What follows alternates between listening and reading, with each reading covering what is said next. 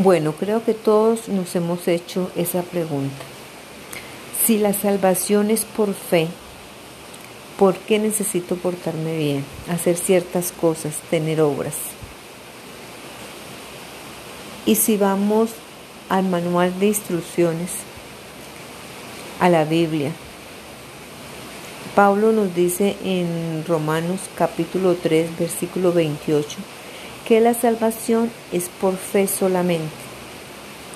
Y Santiago en el capítulo 2, versículo 24, nos dice que es por fe más obras. Chanfle, como dice una amiga, quedé confundida. ¿Acaso se están contradiciendo entre ellos al estilo políticos? No, de ninguna manera. Esta aparente contradicción se resuelve al escudriñar, al examinar, al ir más allá de estos dos versículos.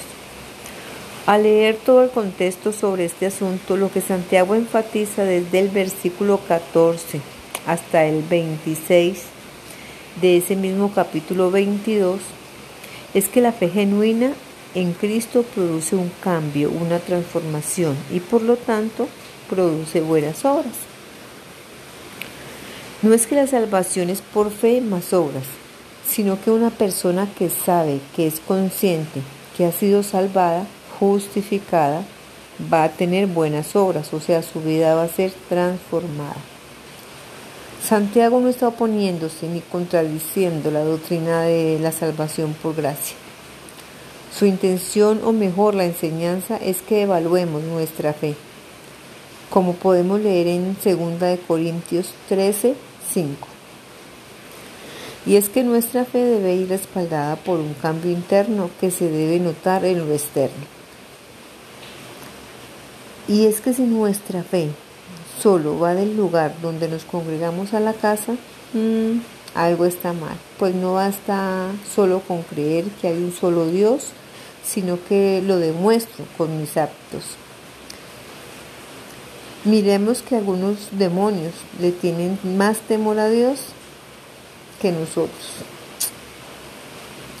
Recordemos que también ellos creen, pero no adoran, no alaban a Dios. ¿Y qué mejor forma de adoración, de alabanza que con nuestro estilo de vida?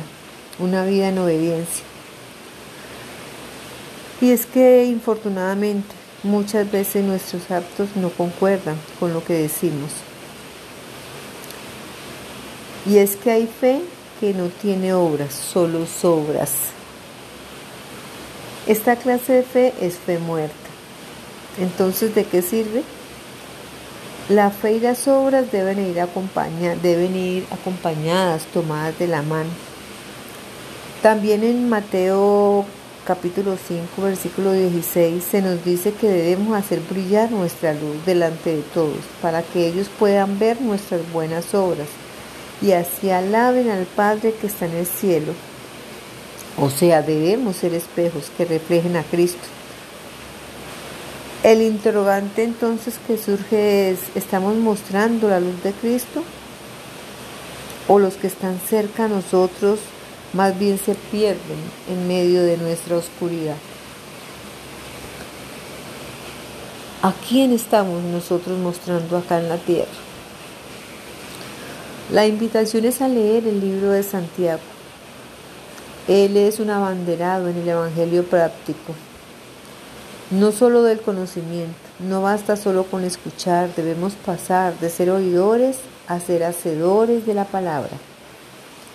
De modo que si alguno está en Cristo, nueva criatura es. Las viejas cosas pasaron y aquí todos son hechas nuevas, dice en 2 Corintios 5, 17.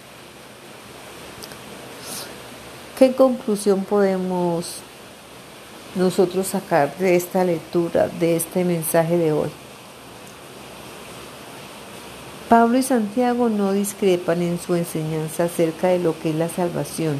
Ellos hablan del mismo asunto desde perspectivas diferentes.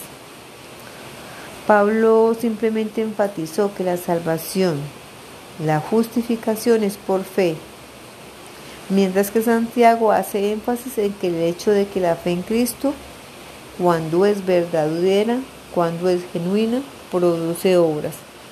O sea que se debe notar que somos hijos de Dios, que tenemos su ADN en nuestro comportamiento diario.